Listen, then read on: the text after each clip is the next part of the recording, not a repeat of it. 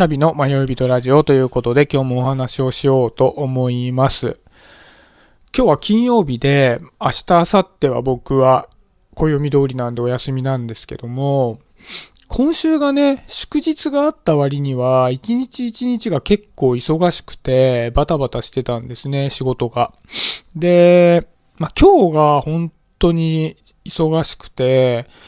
僕外回りなのでね、外うろうろしてるんですが、なかなかね、お昼取るタイミングがなくて、で、あ、このタイミングで取らないとお昼ご飯食べるタイミングないなと思って、もう手近で済ませてしまおうと思って、近くにマックがあったので、入ったんですね、マクドナルドに。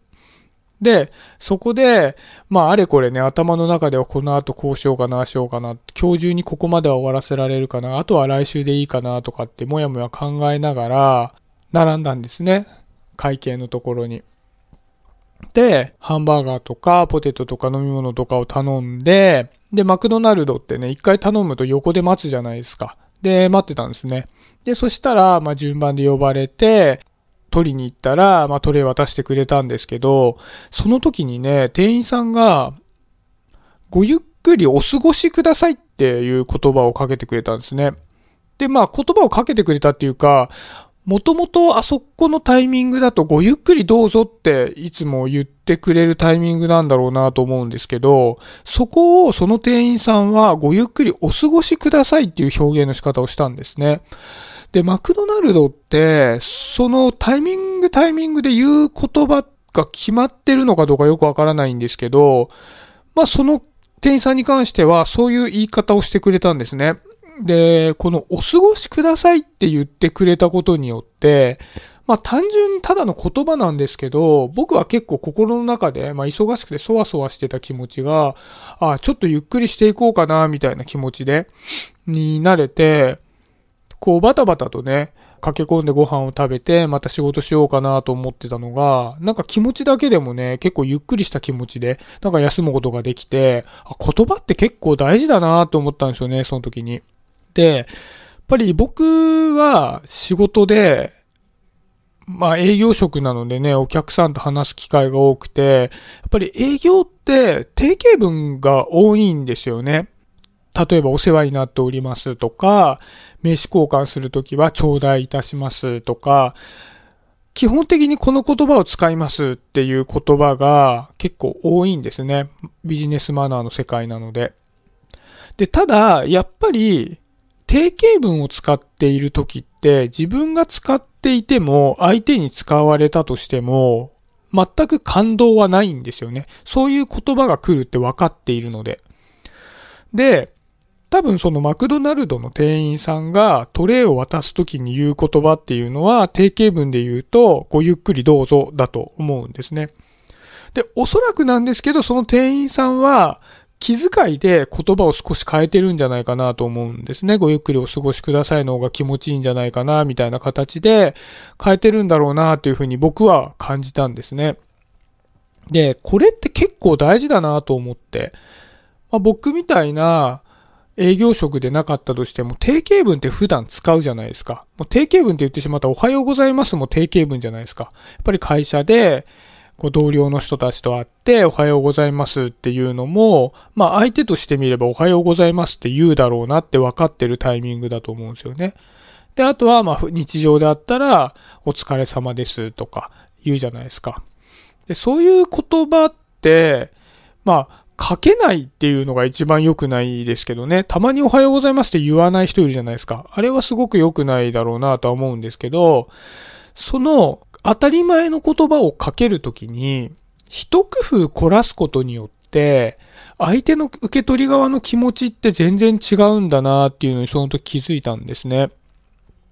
で、こう日常的に仕事の話をしているフェーズとか、雑談をしている時とか、そういう時に意外性のある言葉を言うっていうのは、例えばアイディアだったり、独特の言い回しだったりっていうのはあると思うんですけど、結構大事なのは、相手が予期している言葉がある時に違う言葉をかけるっていうのは、細かいんですけど効果絶大だなと思ったんですよね。雑談で予期している言葉ってあんまりないじゃないですか。だからまあ言ってる内容で評価をされるってことになると思うんですけど、例えばおはようございますっていう時に違う言葉を言われたら、ちょっとびっくりするじゃないですか。例えばまあおはようございますの時にこんばんはって言われたらびっくりしますよね。まあこれだとびっくりするだけで全くプラスがないのでやらない方がいいとは思うんですけど、その時に、まあおはようございますのタイミングでおはようございますって言ったとしても、プラスアルファで、例えば相手の今日の身なりだとかをちょっと褒めてみるだとかね、表情とか、何でもいいですけど、ちょっとこう、相手のプラスの部分っていうのをポジティブに表現してあげるとか、あとはね、例えばお世話になっておりますってお客さんに常に言ってるんですけど、もしかしたら関係性によってはこんにちはの方がいいかもしれないっていう場合もあるじゃないですか。まあ相手を見たときに自分と相手の関係性で言葉の使い方を少し工夫してみると、相手はぐっと親近感を持ってくれたり、今回の僕みたいに疲れた心がちょっと癒されたり、で、そういうのが、いつも思考停止で使われてた言葉の中で生み出されるってめちゃくちゃいいじゃないですか。なんでね、僕も今まで結構定型文を思考停止で使っちゃってたなと思うので、これからはね、気をつけていきたいななんて思いました。で、これはビジネスの世界だけではなくて、例えば友達とね、会う時とかでも使えると思うんで、まあ、僕もね、仕事の間に限らず、プライベートでも使っていきたいと思いますし、もしよかったらね、お友達と会う時とかに、そういう一工夫の一言みたいなものにチャレンジしてくれると嬉しいなと思って、こういう題材を選んでみました。でね、まあね、例えば同窓会とかなんかでね、誰か久しぶりに会った人がいた時に、久しぶり元気だったって言うんじゃ普通なので、元気だったと言わないで、その人のね、僕とその相手とのね、ブランクの10年間で、相手のがまあ変化があるわけじゃないですか。で、その変化のポジティブな部分っていうのを、一つね、ポイントとして言ってあげたりすると、喜んでもらえたりとか、なんかそういったこともあるかなって。僕はね、あんまりそういう気遣いができるタイプではないのでね、その今回のね、ごゆっくりお過ごしくださいっていうね、すごく若いお姉さんだったんですけど、それを聞いて勉強になったなと思いました。はい、今日はこんなとこで終わりしようかなと思います。今日もありがとうございました。シャビでした。バイバーイ。